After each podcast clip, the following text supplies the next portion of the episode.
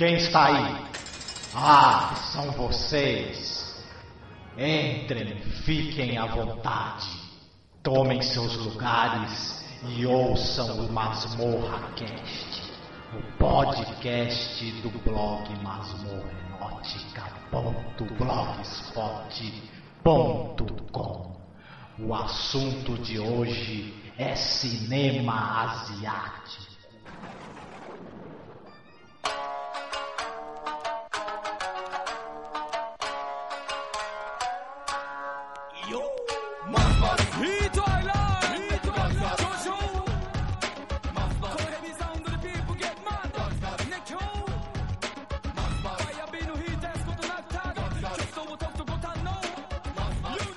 Tema de hoje será cinema asiático. Vamos às apresentações. Meu nome é Noriega. Noriega de quê? Faz o que da vida, caraca? Eu não faço nada, eu só fico gravando podcast com os amigos. Tu não falou que ia, ia falar que era vendedor de pastel, cara? Mas não se fala isso ao vivo, né? O cara falou que o cara falou pra mim que ia falar que vende pastel na frente do cinema de arte, mora. Eu ia comprar o pastel. É fake Droga. até a morte, cara. Então, manda aí, pessoal. Eu sou a Angélica. Eu idealizei essa ideia do podcast sobre cinema de arte, né? Porque olhando o que tem por aí na mídia, eu acho que não é um assunto muito explorado, né? Bom, meu nome é Marcelo, eu sou estudante de cinema, né? Faço roteiros também, já fiz alguns filmes. E no momento eu estou trabalhando também em casa, vivendo esse momento muito internet, Twitter, Facebook e tal, que eu estou achando barato, mas não deixo de estar trabalhando no meu- nos meus projetos. É, pretendo ainda fazer vários filmes aí durante a minha vida.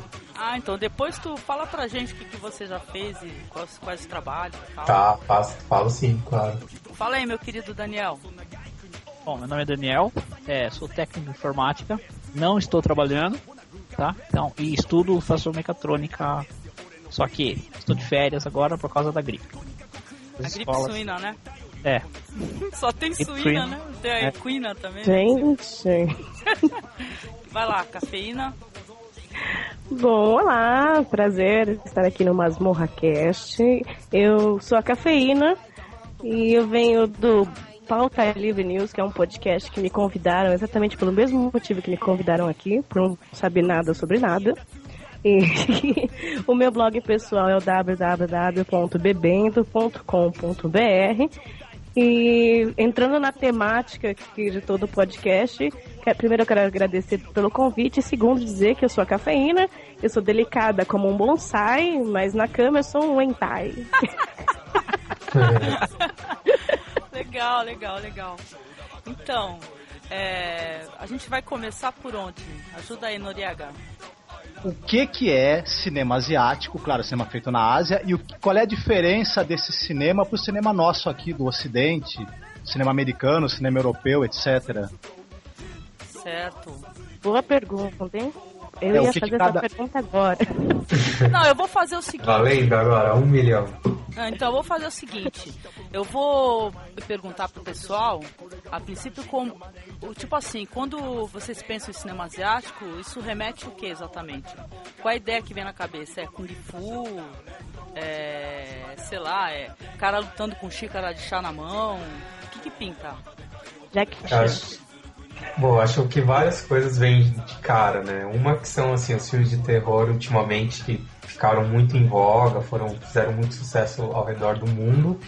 E também, no meu caso particular, vem muito o nome de um diretor, que é o Akira Kurosawa, que tem assim, filmes com, uma, com sempre com a temática oriental, falando de samurais, e mostrando um pouco a vida lá do Japão, que assim, pra gente aqui no ocidente, pelo menos pra mim, é uma coisa muito interessante, né? Porque é muito, assim, um pouco, é bem diferente do que a gente tá acostumado de ver, né, por aqui. Certo. E você, Daniel? então é. Há um tempo atrás é, tinha aqui em Sorocaba um cineclube e passava vários filmes, é, filmes cult, né? E lá eu assisti- tive a oportunidade de assistir vários filmes asiáticos. Filmes é, iranianos, é, chineses, japoneses eu não tenho certeza, é, coreano acho que assisti um também. não vou lembrar o nome deles, dos filmes, tá? Certo. Eu, eu assisti várias coisas. Quando você pensa em cinema asiático, acho que você acaba pensando no olhinho puxado. Quer dizer, japonês chinês, né? Fica mais ou menos nessa. Apesar de, por exemplo, Índia e Irã também ficarem na Ásia, quando você fala em cinema asiático, você acaba vinculando mentalmente assim. É, vem logo a cabeça. Mesmo. É, isso não tem como. Você acaba vinculando o asiático com o olhinho puxado, né? Você, cafeína. Então, até brinquei aqui no começo, né? Falei que eu lembro do Jack Chan, que pra mim era o meu ídolo. Ele aliava aquela coisa de homem que sabe lutar e engraçado. Eu achava o máximo. Mas aí depois eu fui conhecendo alguma coisa, bem pouca dessa parte de terror. Eu lembro a primeira vez que assisti o filme, aquele tailandês famoso, que antes de eu lembrar o nome vocês vão lembrar, eu tenho certeza. Não, não era o grito. eu lembro que eu olhei ali, eu falei assim, ah, é um filme de terror, eu gosto de filmes de terror, né? Era Espíritos, não, não esqueça, Espíritos, a morte está ao seu lado. Ah, esse filme é muito legal, É, e eu olhei ali e falei assim, deve ser bacana. Eu nem vi de onde era. Eu entrei, aquela coisa que falando do cinema. E aí eu vi que a pessoa não falava inglês e comecei a achar, achar aquilo meio confuso. Aí eu vi que era tailandês. A partir dali que eu comecei, acho que foi, estreou aqui em 2006, se eu não me engano. A partir dali que eu comecei a prestar atenção. Aí eu vi que do, o, sobre o grito, a Sarah Michelle Gellar, tudo, comecei a prestar atenção um pouco nessa parte oriental, mas eu não, não conhecia, não. E foi um. Eu acho. Vou confessar para vocês, eu acho ainda um pouco engraçado algumas coisas. É, não, porque é outra, é outra cultura, né, também, né? É. É bem engraçado, na verdade, se for pensar. eu também acho engraçado. Não, então, o engraçado é que o grito, né, tem.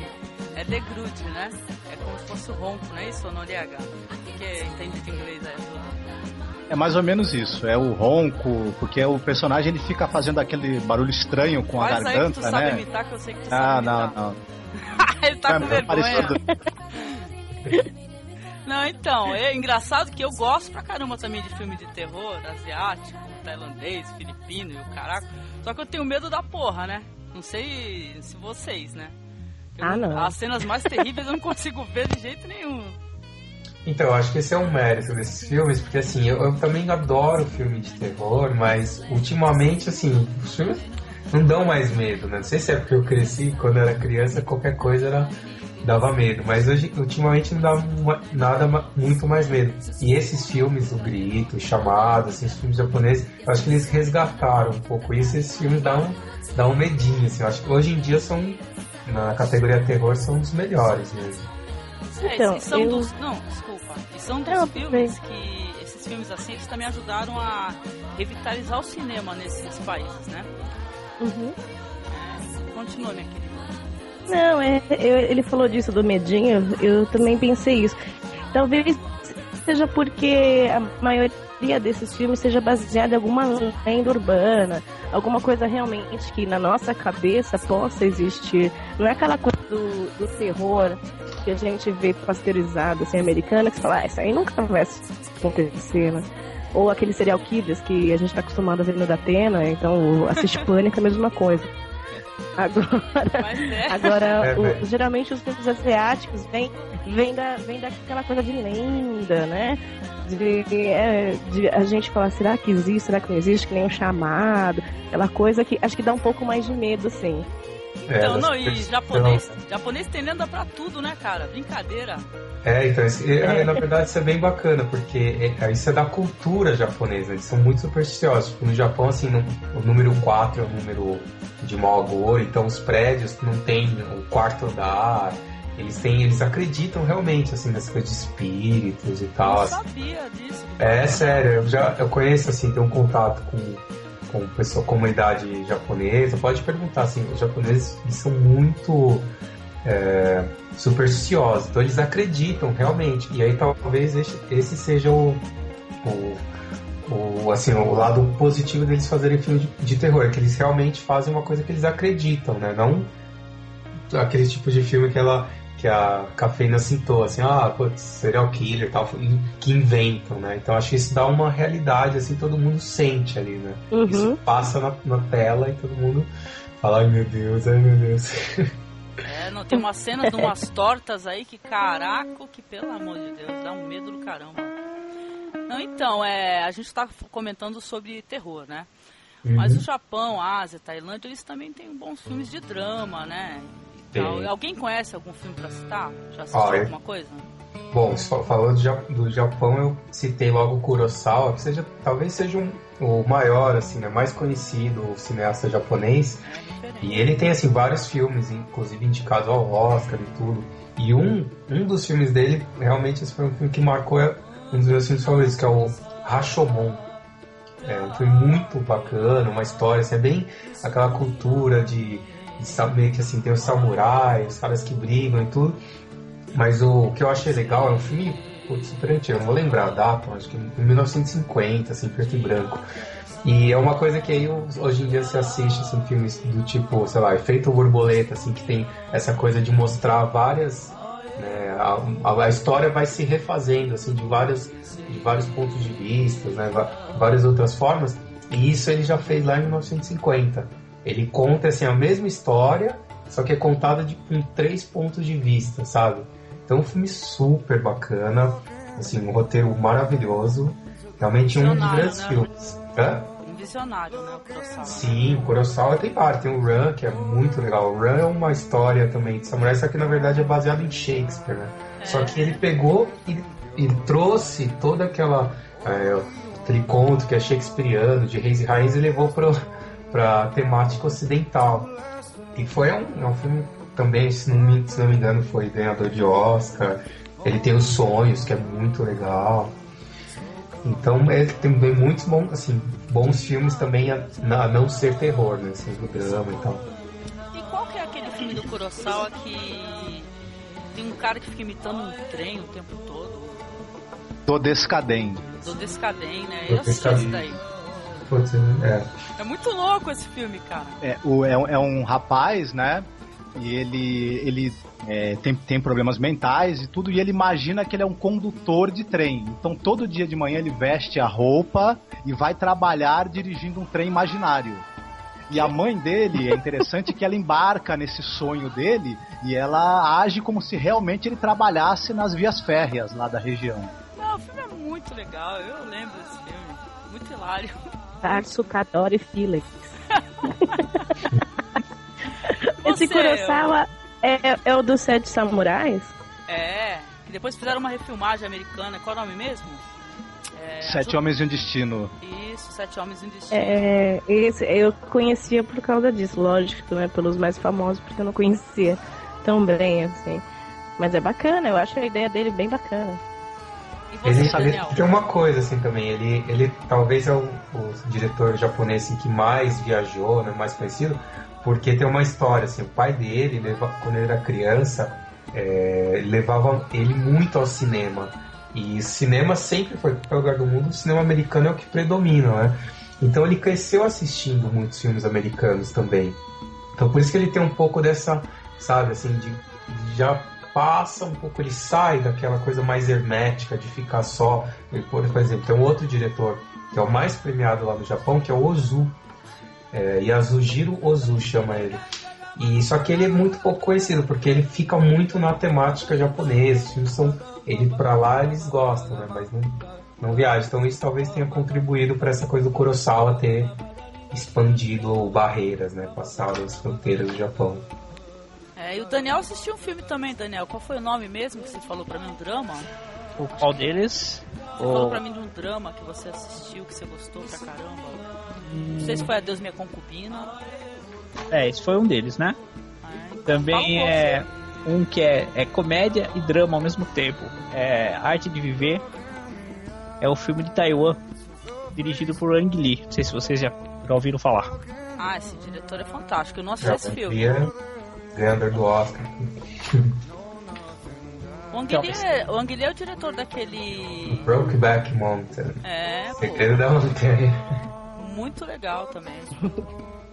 Infelizmente é diretor do Hulk também, né? Mas deixa pra lá. Tem que dar uma cagadinha, é, né? É, você faz um pouco de tudo. Né?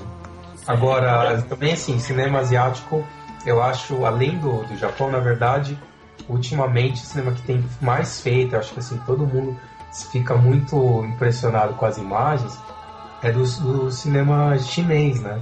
Que começou com aquela assim, Tigre e o Dragão, e aí depois teve um filme, nossa, muito lindo, chamado Herói. Não sei nossa. se vocês precisaram assistir.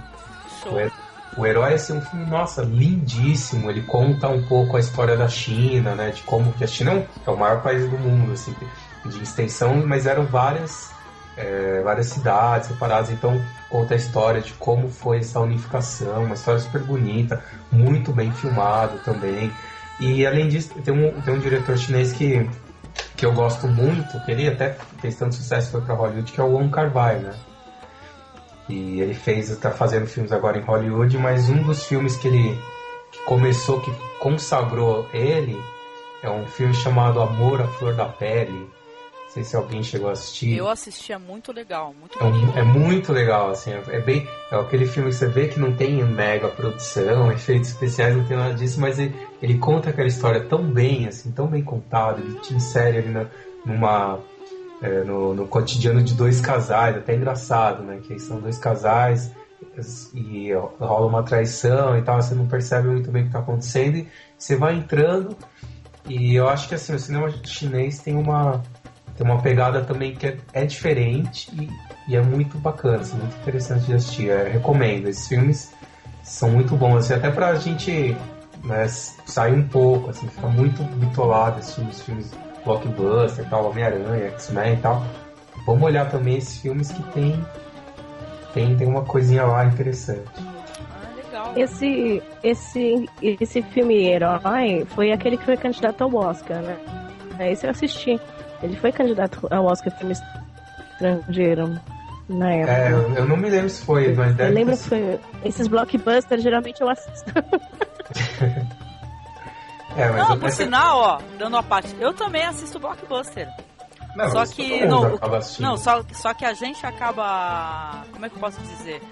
No nosso círculo de amizades, né, aqui, a gente percebe que o pessoal não conhece mais nada além de blockbuster, entendeu? Não, é. tem, não tem acesso a essa informação, né? E tal. É, uhum. O pessoal se liga mais no cinema comercial mesmo, né? É, o que tá aí, né, meu? É porque então, mas aí é que tá, o problema é que é aquela coisa, né? Fazer cinema é uma coisa super cara, né?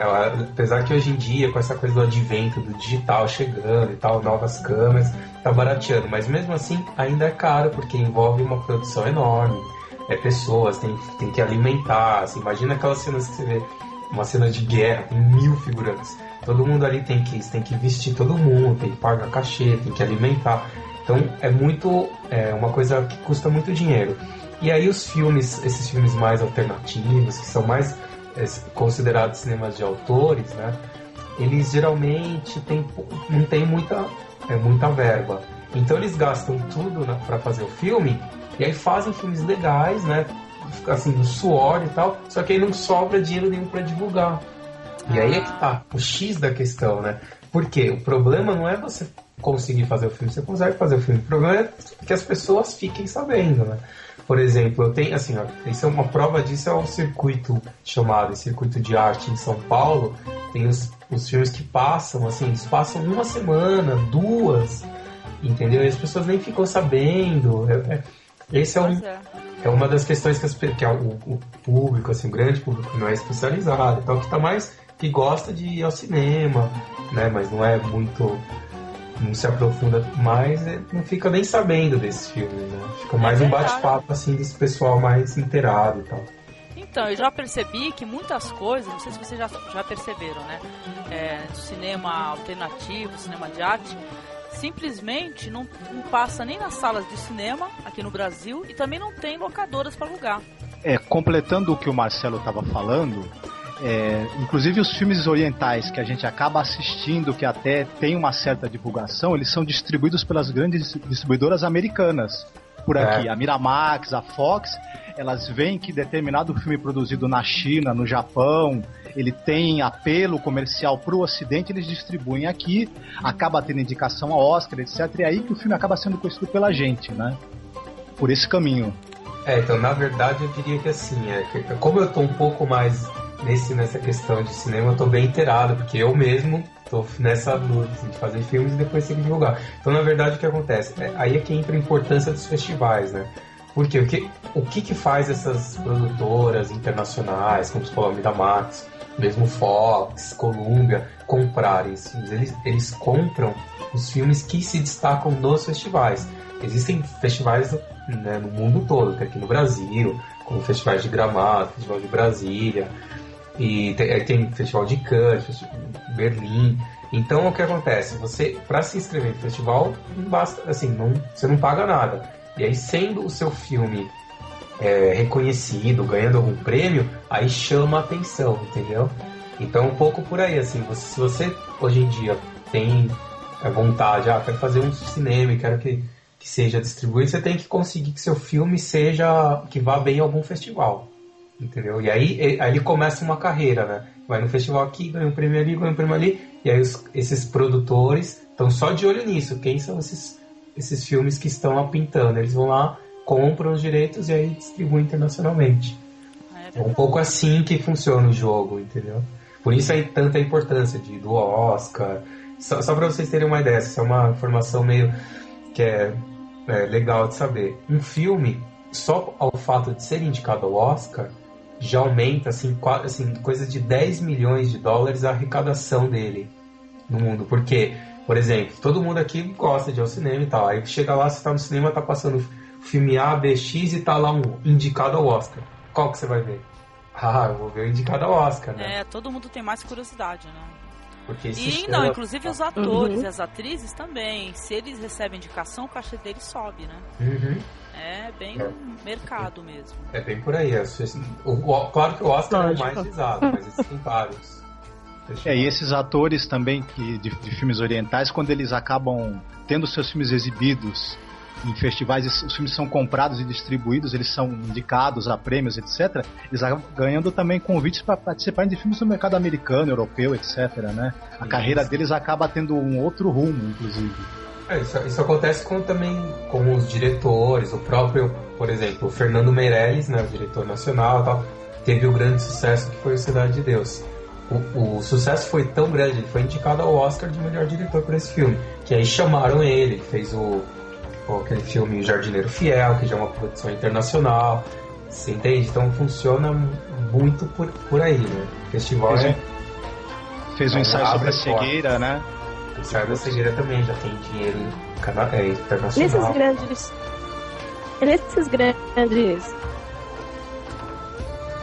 Pode continuar. É, então, mas é, só falando dessa premiação, assim, que eu não entendo bem como funciona, mas essas grandes, essas grandes premiações, eu sei que rola muita politicagem, assim, mas há muito, muita dúvida não, não se especula mais essa coisa de, de indicação, de compra, de. Porque o Oscar, né, gente, muita gente ainda diz, né?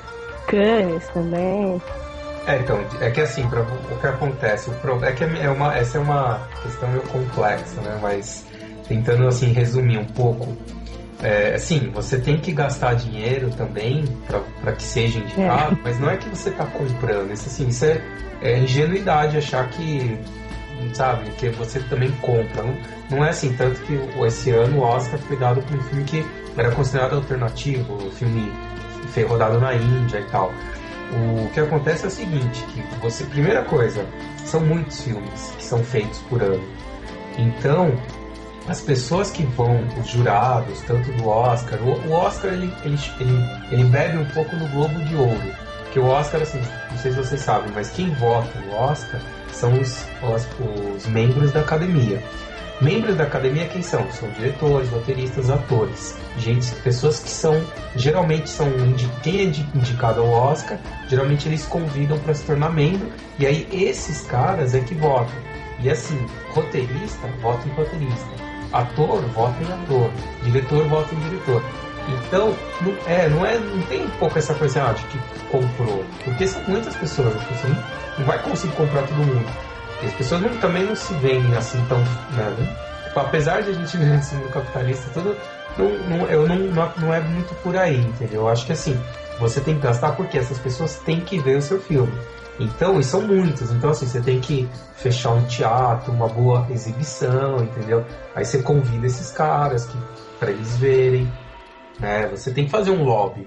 E isso acontece muito no Globo de Ouro, que o Globo de Ouro, é, ao contrário do Oscar, é um prêmio dado por jornalistas. Então, existe a, a Foreign Press, né, que é a imprensa estrangeira e tal, eles é que são os, os, donos do Globo de Ouro e aí são os críticos de cinema do mundo todo. Inclusive tem vários brasileiros.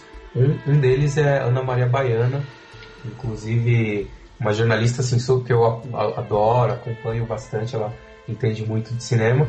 Então ela é membro do Globo de Ouro. E aí o que acontece? Você, você tem que promover o seu filme. Então você tem que mandar é, ingresso para esses caras, tem que conseguir que seu filme seja visto, tem que ter várias cópias, entendeu? Então você ter um investimento para conseguir ter esse retorno, né? É. Mas eu não essa coisa de ah não quer comprar isso é meio existe a politicagem claro, né? Mas politicagem assim de você conseguir quanto mais pessoas verem seu filme melhor. É a oferta, né? E tal, o marketing rola em torno disso mesmo. Deve ter um lobby, né? Tem.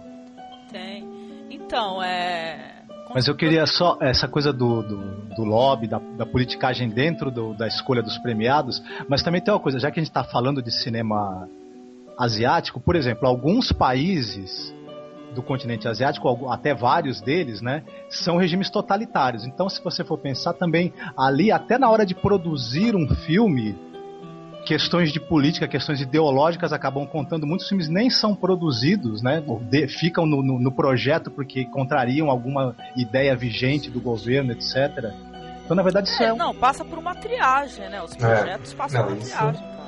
E isso, na verdade, é um pouco o que, o que aconteceu aqui no Brasil, né? Na época da, da ditadura, imagina, você não podia fazer um filme, assim, que é ex-companheiro, um filme mais politicado. Por, por isso que acabou caindo muito né, nessa linha da porno chanchada. Né? Pode ver que a década inteira, dos anos 70, começo dos anos 80, basicamente os filmes são, são assim. Eu lembro de uma história engraçada, assim, um professor meu da academia de cinema e tal, né? Ele era cineasta já nessa época, e ele, pô, fez um roteiro, e inclusive quem, quem financiava também eram os caras, os eram bicheiros, é, os caras donos de bo da boca do lixo aqui em São Paulo, uma galera meio escusa.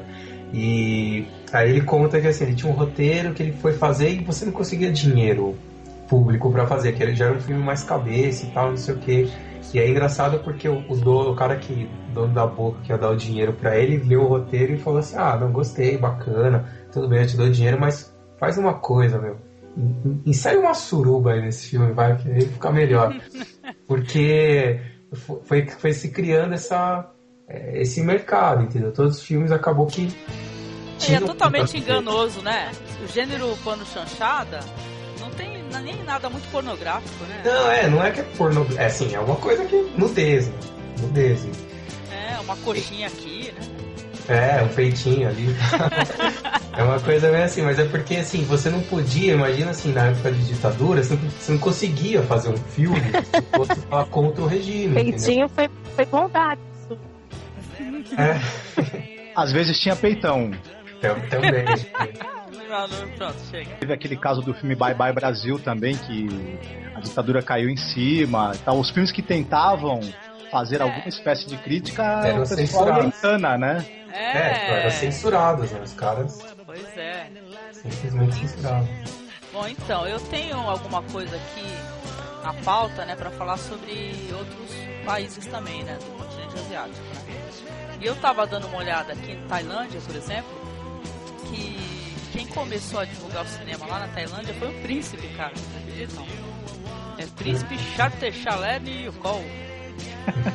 Chartechalermi, entendeu? Fala esse nome umas 10 vezes seguida. Ainda bem que o príncipe Charles não resolveu fazer cinema também, né? Não, então, esse príncipe. merece. Mas é, não sei. então, esse príncipe aí, ele. Ele fazia filmes sobre com conteúdo social, né? Mas acho que na visão dele de príncipe, né? Ficava lá no palácio comendo, bebendo. Mas os príncipes têm uma larga experiência com problemas sociais, é uma beleza. uma beleza, eles estão lá limpando, caralho, passando é. fome. Não, então, Tailândia. Nosso presidente também. Oh. Pois é. então, é isso mesmo. E também tem Coreia do Sul, né? E tal. Coreia do Sul assisti um filme muito bonito, não sei se vocês assistiram, chamado Irmandade da Guerra. Ah, muito bacana esse filme. Muito, muito bonito. Legal. Tem também o, o cara da trilogia da Vingança, né? Olha, esse, o Trilogia da Vingança, o diretor, se eu não me engano, se chama Park Sun-wook, se, eu não me, se eu não me engano. Esses nomes coreanos aí confundem um pouco. Todo mundo é Park, né? Todo mundo é Park, ninguém é, ninguém é é outra localidade, é tudo parque. Parque isso, parque aquilo. E essa trilogia da vingança, como o nome mesmo já diz, são três filmes cujo tema é a vingança, né? E, mas eu, o que me impressionou nesse diretor e nessa trilogia dele é a crueza com que ele mostrou, né? Esse desespero para se vingar de um mal que alguém te fez, né? E são filmes assim completamente amorais, né? Qualquer espécie de, de moralidade cristã passa longe, eu acho, do, do cinema desse diretor, né? É, a começar pelo Old Boy, se não me engano, né? Não, o, prime o primeiro é, é ah, Mr. Senhor Vingança. Vingança. Senhor Vingança. Senhor Vingança. Eu não, tô, eu não vou entregar o, o final do filme, mas é. Não, esse, pode entregar porque. Mas já, você morre. É spoiler. É, né? é o primeiro é a vingança que dá errado, né? Dá muito errado. É uma vingança que acaba tendo muitas tragédias a partir dela, né? O segundo, que é o Old Boy, que eu acho que é um, é um filme que é, um, é um, uma experiência narrativa fora do comum, um roteiro espetacular. E o de Vingança é aquela catarse, né? Que, que ela, ela é a vingança que dá certo, ela não apaga o mal causado, não, não, não acaba livrando aquela dor que as pessoas têm, mas é, faz uma catarse maravilhosa. Dá, dá vontade de se vingar de alguém quando vê esse filme. Nossa, não, o de Vingança tem umas cenas maravilhosas lá.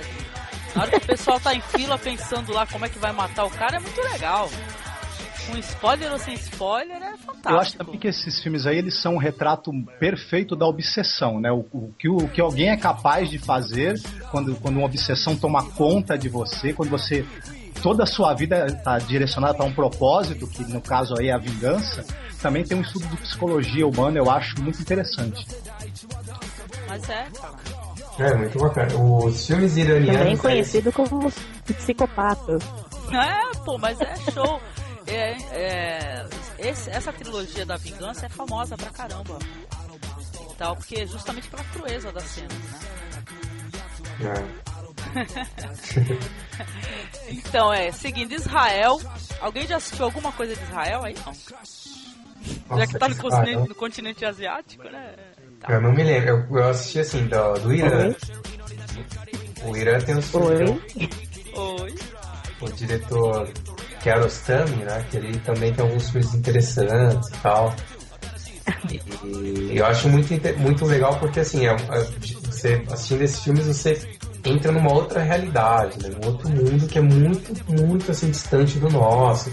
Por isso também eu acho que um, um pouco a dificuldade dos filmes iranianos, às vezes é, filmes mais assim, asiáticos também fazerem sucesso, é porque eles têm uma, uma linguagem que é um pouco mais assim, os filmes são mais né, contemplativos, então as cenas duram, os planos duram mais tempo, né? O filme ele é mais lento. E para quem tá acostumado, assim, essa geração que tá acostumada né, com internet, é tudo agora aqui, videogame, assim, tudo e, e cresceu assistindo filmes blockbuster cheio de explosões e cortes alucinados e tal. Quando vê uma coisa assim, acha meio entediante, né? Acho assim, porque eles têm uma outra maneira, um outro, uhum. uma outra maneira de contar a história.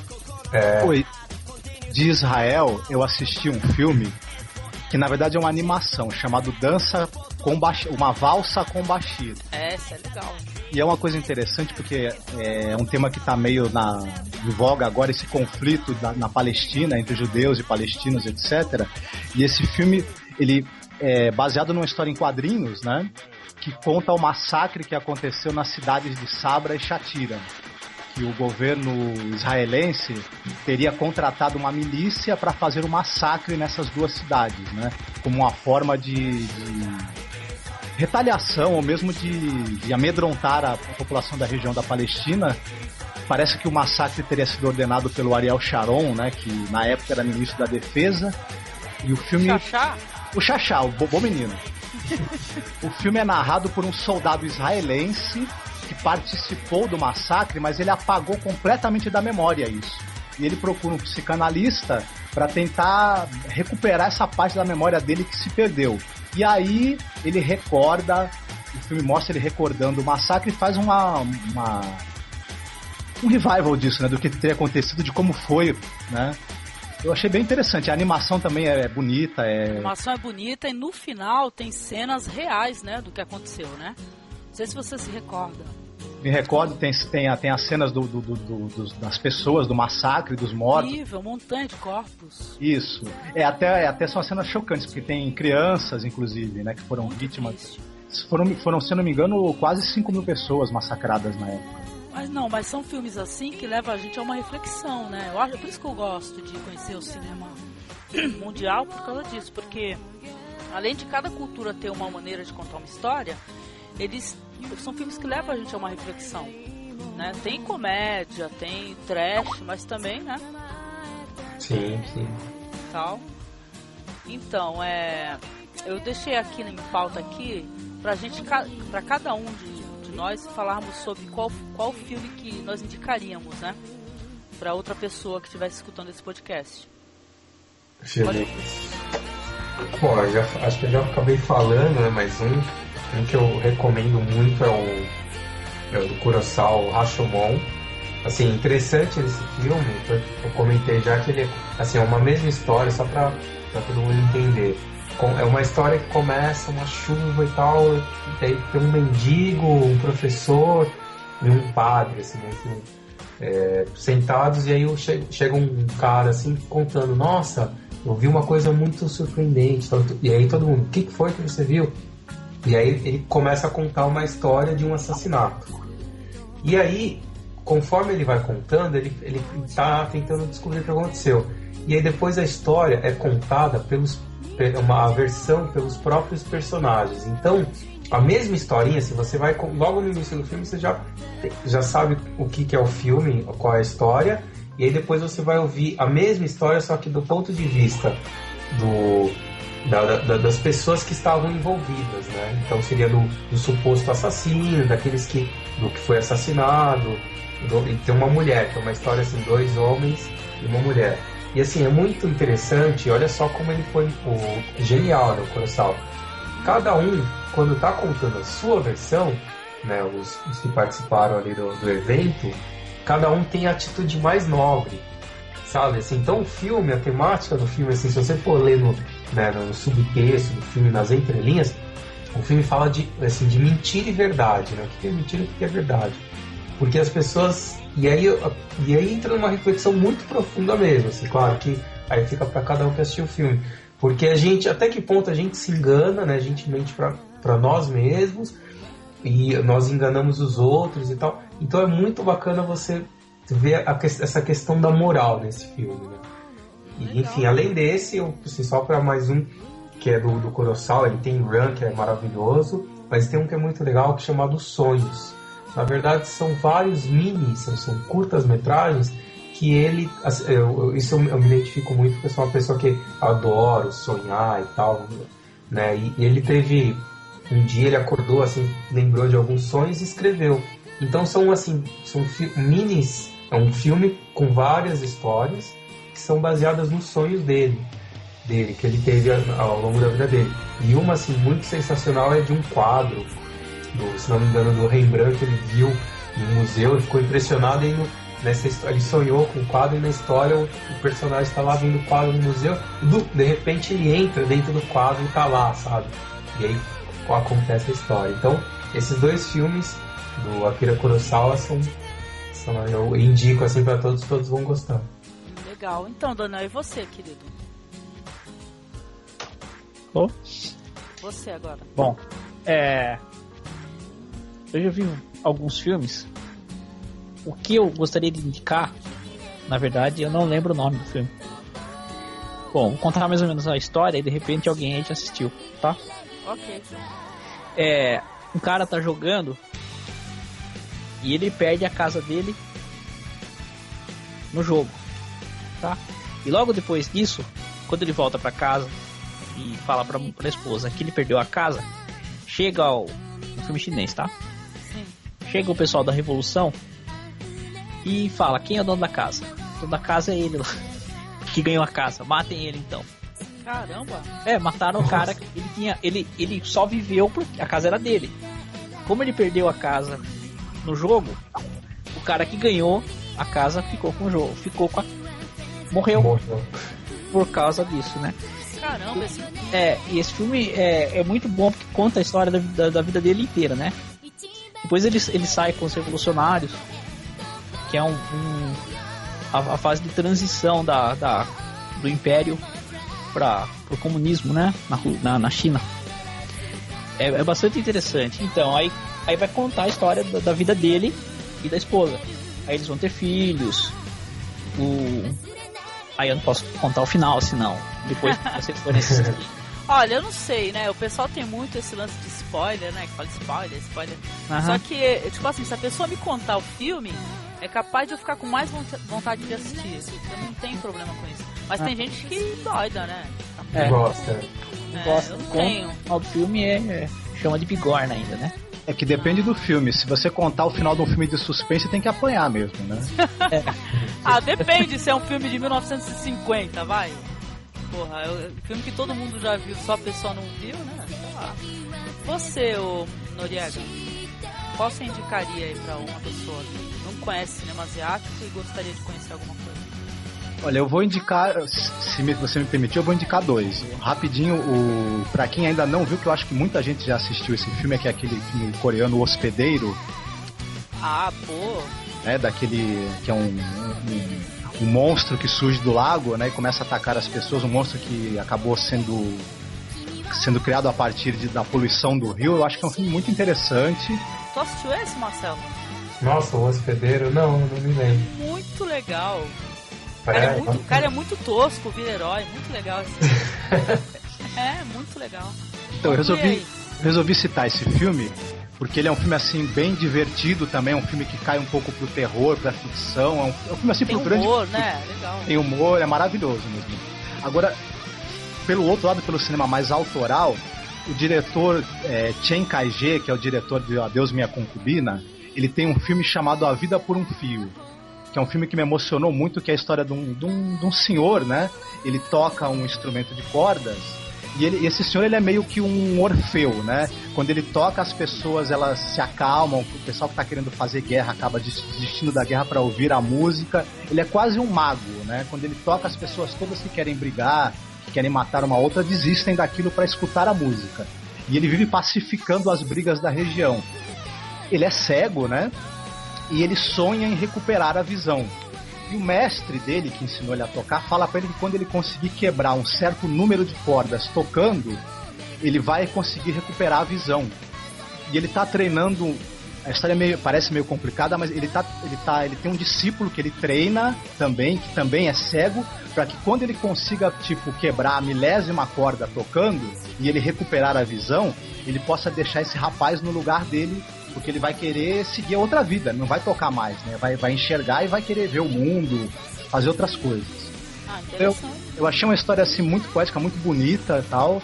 É um, mas só que é um filme que, que tem um ritmo mais um pouco mais lento, já é mais reflexivo, já é para um outro público. Então são essas duas aí que eu, duas indicações que eu faria. É, então, eu gostaria de indicar um filme que, já que a gente estava conversando sobre Oscar, né, e tal, é um filme chamado Departures, que em japonês é o Kuribito. Esse filme, ele trata sobre um violinista, né, aliás, violoncelista, que ele perde o emprego, ele acaba tipo assim, a companhia que ele trabalhava acaba parando de funcionar e ele se muda para casa da mãe dele com a esposa e tudo. E ele passa algum, algum tempo procurando emprego, não me, não me recordo exatamente. Sei que ele acaba vendo um anúncio no jornal que é ele vê o anúncio sobre como é que é, Noriega. Como é que é mesmo Ele essa parada? Trabalhar com partidas. É, partidas. Ele pensa que tem a ver com turismo. E ele vai lá fazer entrevista com, com esse senhor, que é o proprietário, e ele, o homem, sem ver o currículo dele nem nada, ele chega e fala assim: Ah, você está contratado. Aí ele fala para pro velho assim: Pô, mas o senhor não viu meu currículo nem nada, como é que o senhor sabe se eu sirvo pro serviço? Ele falou: Olha, como não- vem ninguém procurar esse serviço, você pode você pode começar amanhã. E é um bom dinheiro que ele oferece tudo.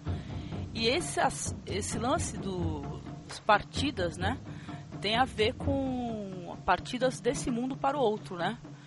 E como esse povo, na cultura deles, eles têm uma relação com morte que ao mesmo tempo é muito mística, mas eles têm um horror a lidar com os cadáveres, né? Ele começa ele mesmo, começa a rejeitar, mas depois ele ele vai se interessando, vai aceitando. O filme tem uma temática muito bonita, o filme é muito lindo, vale a pena porque eu acho que ele não ganhou à toa, né, com o melhor filme estrangeiro. E ele é altamente recomendável. Fora uma trilha sonora maravilhosa também. E, bom, já que você foi edição, depois você- onde que vai? Vai estar no, no- em qual site? Esse? Então, eu tô montando um blog muito tosco. não, não, tudo bem, tô aprendendo.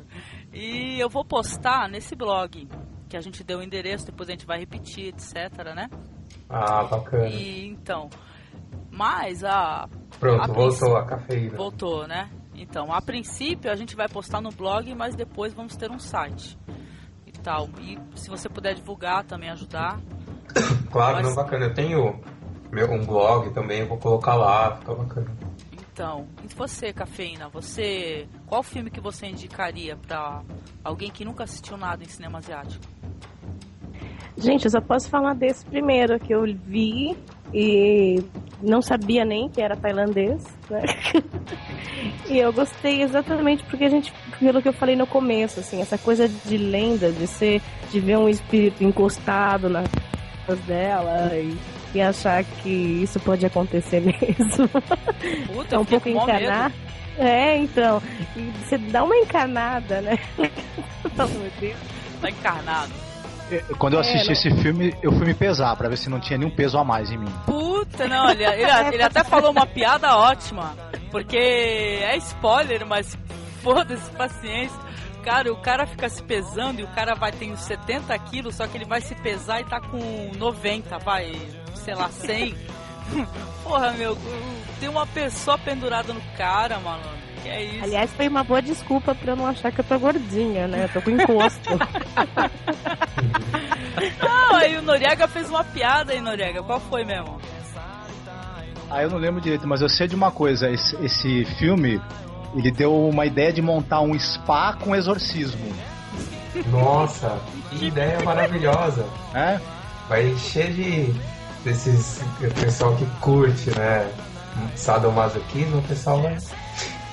Isso, se Você não, se você fosse pesar e você tiver com 100 quilos a mais do nada, sem motivo aparente, venha para o nosso spa com exorcismo que a gente tira isso daí. Pois é.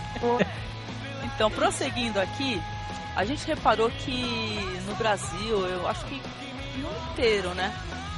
Dependendo, tem país eu acho que não. Mas animes e mangás é, são coisas que o pessoal. A gente já vê que o pessoal faz muito cosplay por aí. O pessoal anda lendo mangá, tá começando a ter o hábito de, de ler mangá, né? E tal. O que, que vocês gostariam de falar sobre isso, sobre os otakus, sobre os mangás? Eu que sou Oi? convidada, tenho que perguntar pra vocês se alguém aqui é otaku e faz cosplay. Depois eu tiro o sarro. Eu não faço, cara. Mas eu assumo, eu gosto muito de anime, eu leio mangá também. Eu já me vesti de Sailor Moon. Sailor Moon. Coisa fofa, Sailor Moon de barba, bigode. Não, mas Gente, eu gosto de tirando vinho, brincadeiras mas brincadeiras à É. parte eu não faço, tal, mas eu admiro, viu? Eu teve um campeonato agora, no- recentemente no Japão, né? E eu- nossa, eu acho que é um barato, assim. Eu não vejo porquê, assim, ah, meu, a galera curte, deixa. A galera curte. É, ô, cada um na sua, né? Que nem os trackers lá, né, cara? E aí, Pois é. Daniel? Ah, eu adoro anime, né? É uma... você, você tem um anime aí pra sugerir aí? Anime? Ah, tem vários. É, tem um anime que fala mais ou menos do que vocês estavam falando aí do, do peso a mais. Que é o chamado História de Fantasmas. Tem um episódio em que um fantasma se pendura na menina. Ai, cara. É. Tô até olhando pro lado aqui pra ver se não tem uma tortinha saindo pela janela. Ai meu Deus, ai meu Deus. Só que ele. A história é mais ou menos assim, né? A moça é atropelada e o, o, o, motorista tenta salvar a moça, mas quando vê que ela tá morrendo, ele fica com medo de ser processado e, e larga ela lá mesmo. Olha só, pela... Só que a aliança de, de noivado dela fica dentro do carro. E aí, Aí ela bicho pega. Aí ela começa a, a assustar o povo, né? Aí como no Japão a ideia de que adolescente e crianças vão salvar o mundo, né? Não sei se vocês já perceberam isso. É, né? Pelo menos nesses animes aí, né? É, então, aí Naruto e o caralho. quatro quatro quatro adolescentes vão tentar sal- descobrir o que é que tá acontecendo. Aí eles descobrem que vão na casa da moça, porque uma das amigas, uma uma das amigas de- deles tá uma marca de, de como se estivesse enforcando ela, né? Na verdade ela a, esse fantasma tá matando ela, né? Isso é só um desenho, quer dizer, mas dá um clima meio Dá, pô, não assisti esse anime, cara. Nossa. Sonhar com essa porra hoje. Puta, não. Não, é um anime assim, tipo assim, os desenhos são. Os personagens, os protagonistas são mal bonitinhos, entendeu? Sim. Mas, mas dá um medo, cara. Sabe? É muito estranho. Mas é uma, eu admiro muito o mangá, sabe? Outro dia eu nem conhecia muito e tal, mas eu fiquei sabendo, fui me inteirando, assim, pesquisando na internet, que lá no Japão o que é legal é que assim, as pessoas que fazem mangá, elas fazem assim tudo, né? O, o cara, tipo, ele concebe a história, desenha. Então eu acho por isso que tem uma, uma, uma, assim, uma autenticidade, faz tanto sucesso, né? Porque não tem. Não é uma coisa assim que é voltada para ser mais comercial. As pessoas Não, e nem é exatamente pras crianças, porque é, o mangá no Japão, ele. todo mundo lê. Então é, Adulto, adolescentes, idoso. adultos. Tem mangá de tudo quanto é gênero, né? Ele é, produzido tem pra. até o- o- Ia falar até o. Como é que chama? Que é uma coisa que virou né, impressionante como se divulgou também. Hentai, né? Que é essa Ah, coisa de hentai, desenho claro. erótico. Fala, nossa, quem poderia imaginar? Só os japoneses mesmo. Não, é Aí, engraçado. eu conheço, eu conheço, hentai eu conheço. Então, não, o engraçado, né? Só pra, só pra sublinhar o que ele falou, né? O engraçado é que o hentai, ele é aquele, aquele desenho assim extremamente pornográfico, que rola de tudo, né? Tem de tudo quanto é gênero, né? Tem sadomasoquismo e... Mas é mentiroso. Escatologia, não, mas o- Uhum. o, filme É. pornográfico Uhum. japonês, Como todo filme pornográfico é mentiroso, Não, não, né? Não, não, eu, digo Então. que o, eu digo que o hentai é mentiroso porque nos, nos desenhos de hentai, nos mangás de hentai, japonês tem pênis grande. É mentiroso. pronto, vamos receber e-mail de japonês xingando agora.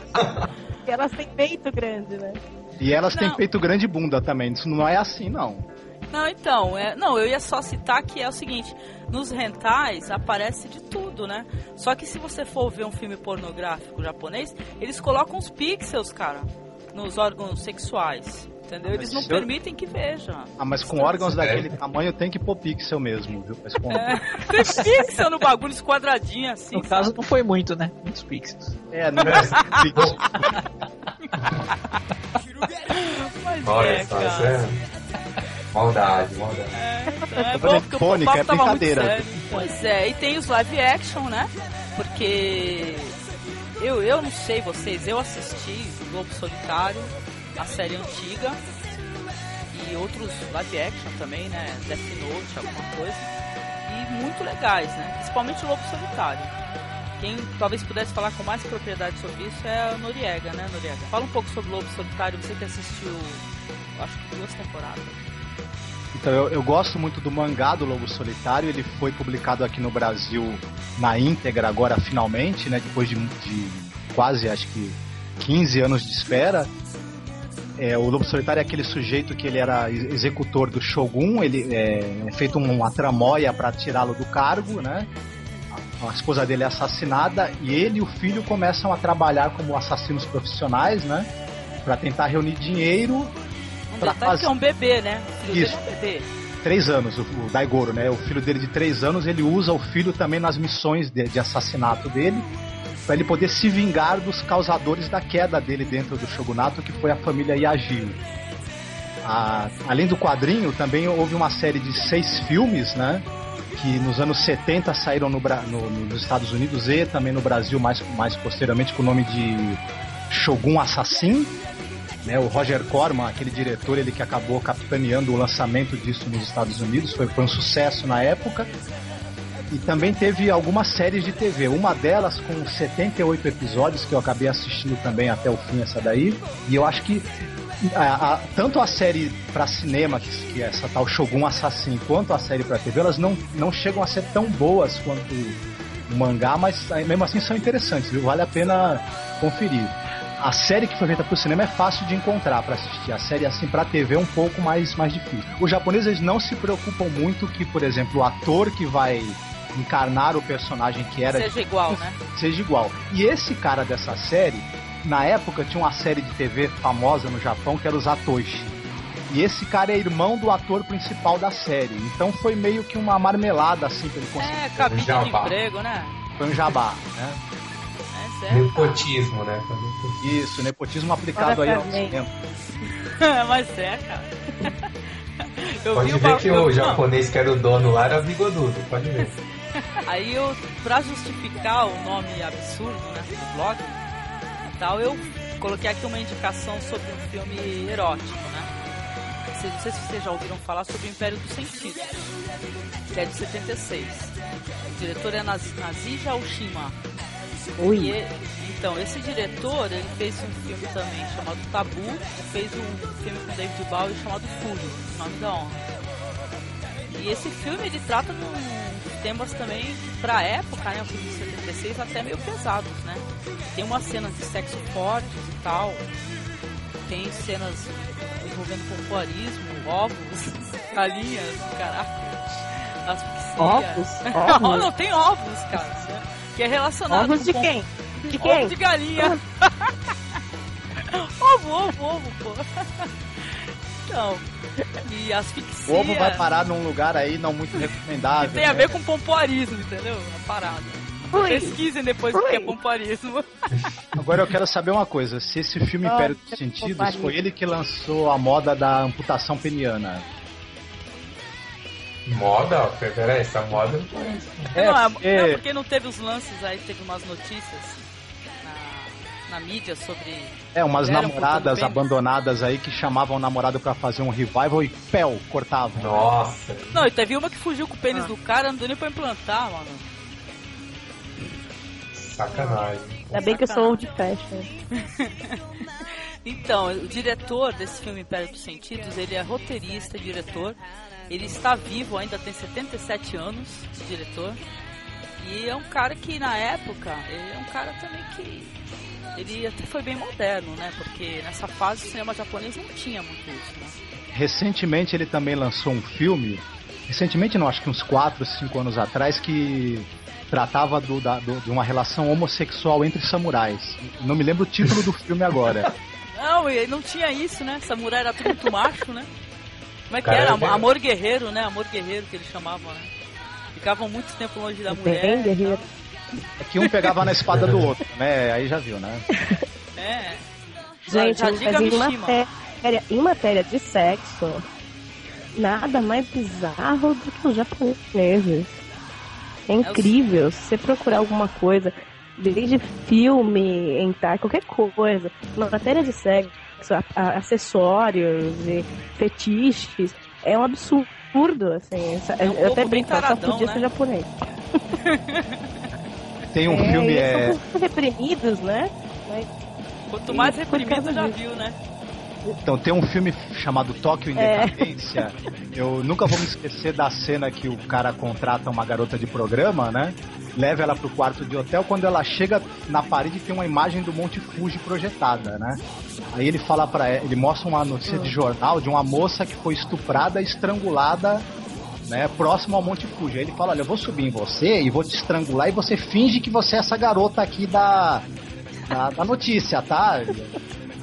Então, realmente, os japoneses, eles, alguns deles têm uma, ele tem uma coisa também do seguinte: que as, as meninas, as adolescentes, as meninas, moças que estão em escola ainda por cima, vendem as suas calcinhas, né, usadas, pros tarados, enfim, tem, tem um comércio assim do sexo. Tem máquina. Tem máquina máquina, que nem de Coca-Cola, refrigerante.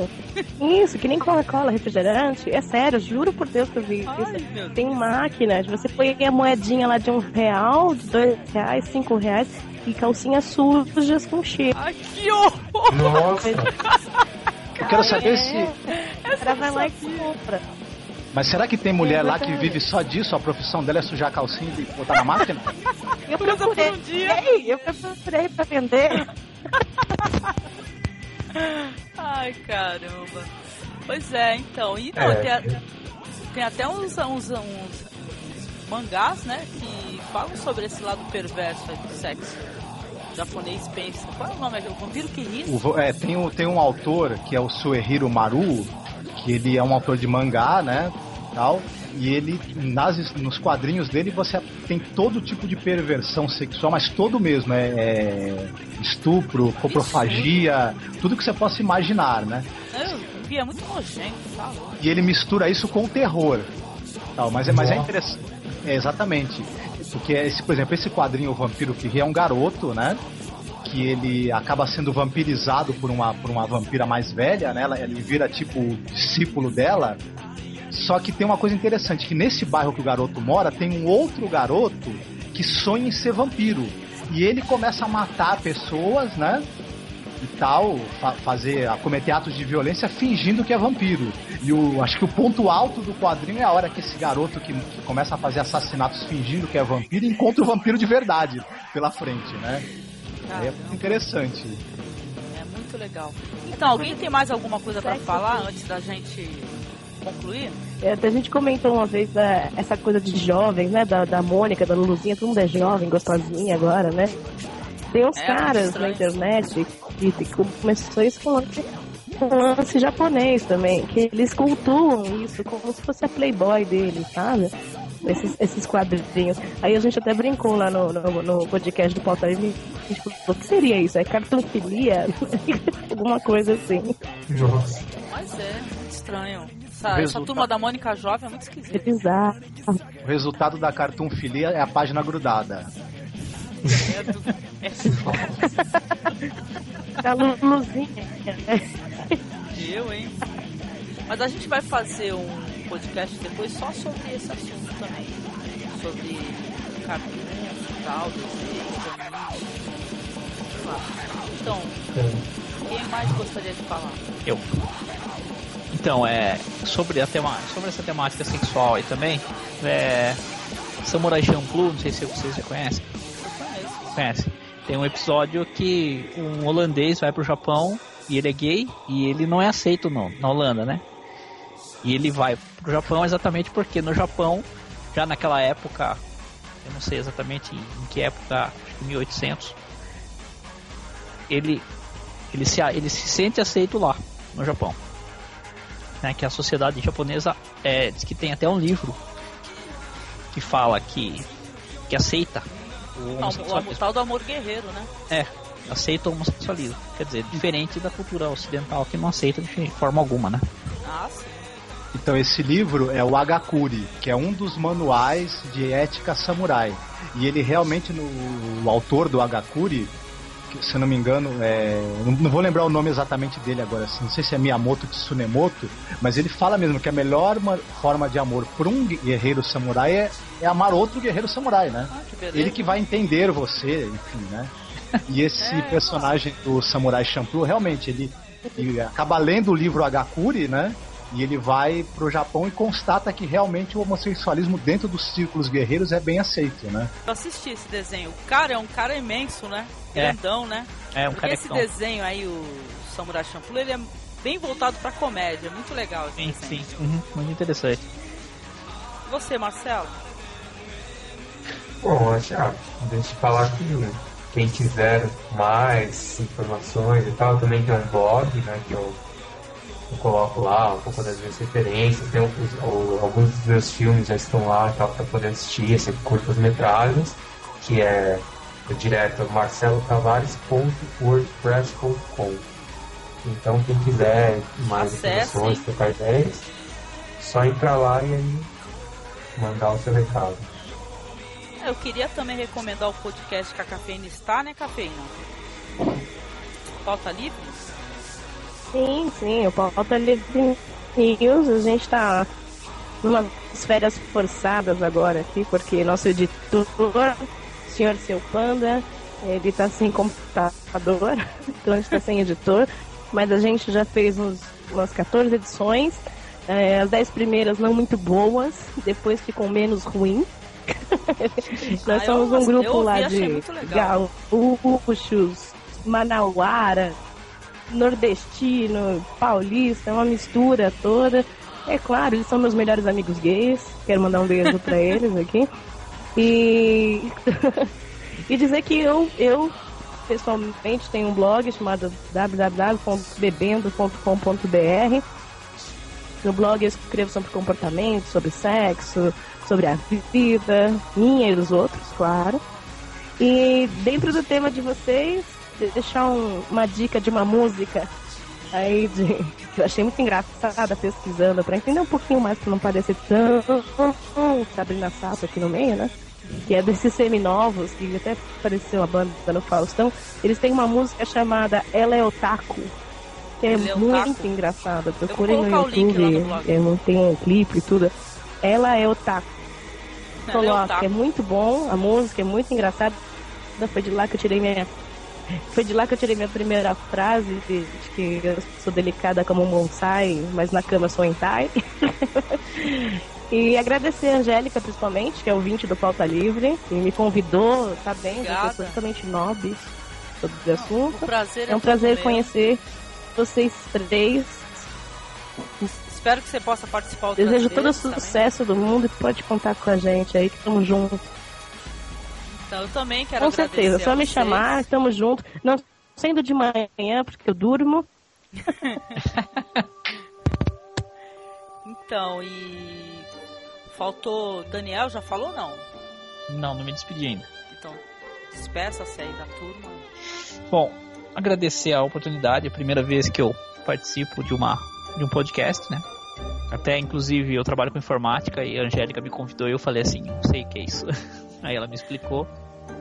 Aí eu já tinha ouvido que a minha irmã participa, ela ouve alguns envolvendo séries, né? Eu nem fazia ideia o que era, né? Foi legal, gostei. Oh, Espero legal. participar muitas vezes. Foi um prazer conhecer vocês. Desculpa. Bom, antes de tudo eu queria agradecer a participação de todos vocês, da cafeína, do Marcelo, do Daniel. Eu gostei muito da conversa. Eu acho que foi dentro das possibilidades foi uma conversa de bom nível assim. Fiquei contente Como de assim, participar. dentro das possibilidades assim? É, tá das possibilidades do. Né? Não, do, do, pouco espaço que a gente tem. Obrigada, obrigada, obrigada. É, não, eu, não, eu quis dizer isso, dentro do pouco espaço de ser, de ser um assunto assim que acho que nenhum de nós tem pleno domínio, etc. Então a gente fez força para tentar construir um pouco de conhecimento sobre esse assunto aqui. Né? Acho que cada um aprendemos um com o outro por aqui. Eu gostei bastante. Eu espero que a gente possa estar juntos aí nas próximas edições. Né? Ah, legal, eu também gostei. Agradeço a todos, Cafeína, Daniel, Marcelo, você e tal. E dizer que a gente vai continuar gravando, pelo, tentar pelo menos fazer um por semana. Quando vocês quiserem participar, o convite está feito. E quem quiser escutar nossos podcasts, acessem lá o nosso blog, que eu vou postar lá. Mais pra frente teremos um site decente, por enquanto faltou logística, entendeu? Mas desde já agradeço e então um beijo, já boa é. noite para todos vocês, tá? Boa noite. Boa noite para todos, até a próxima. Boa noite. Tchau, tchau Marcelo. Tchau, gente. Boa noite. Tchau, tchau. tchau. Tchau.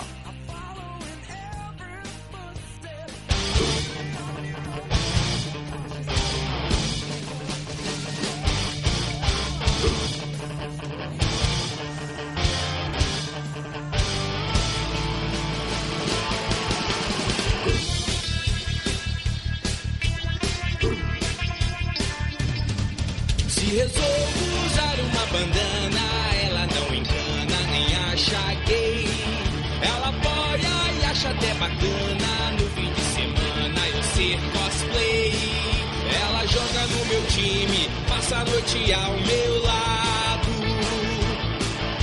Baixando e vendo anime em japonês legendado. Ela é otaku. Ela é otaku.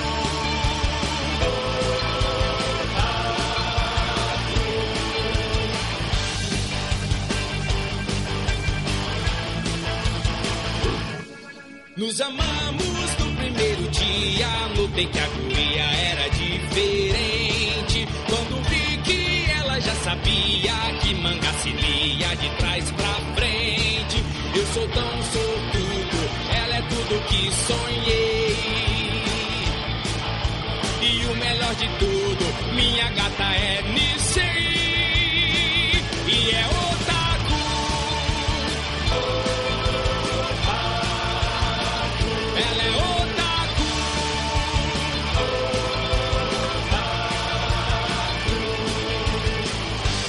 É delicada.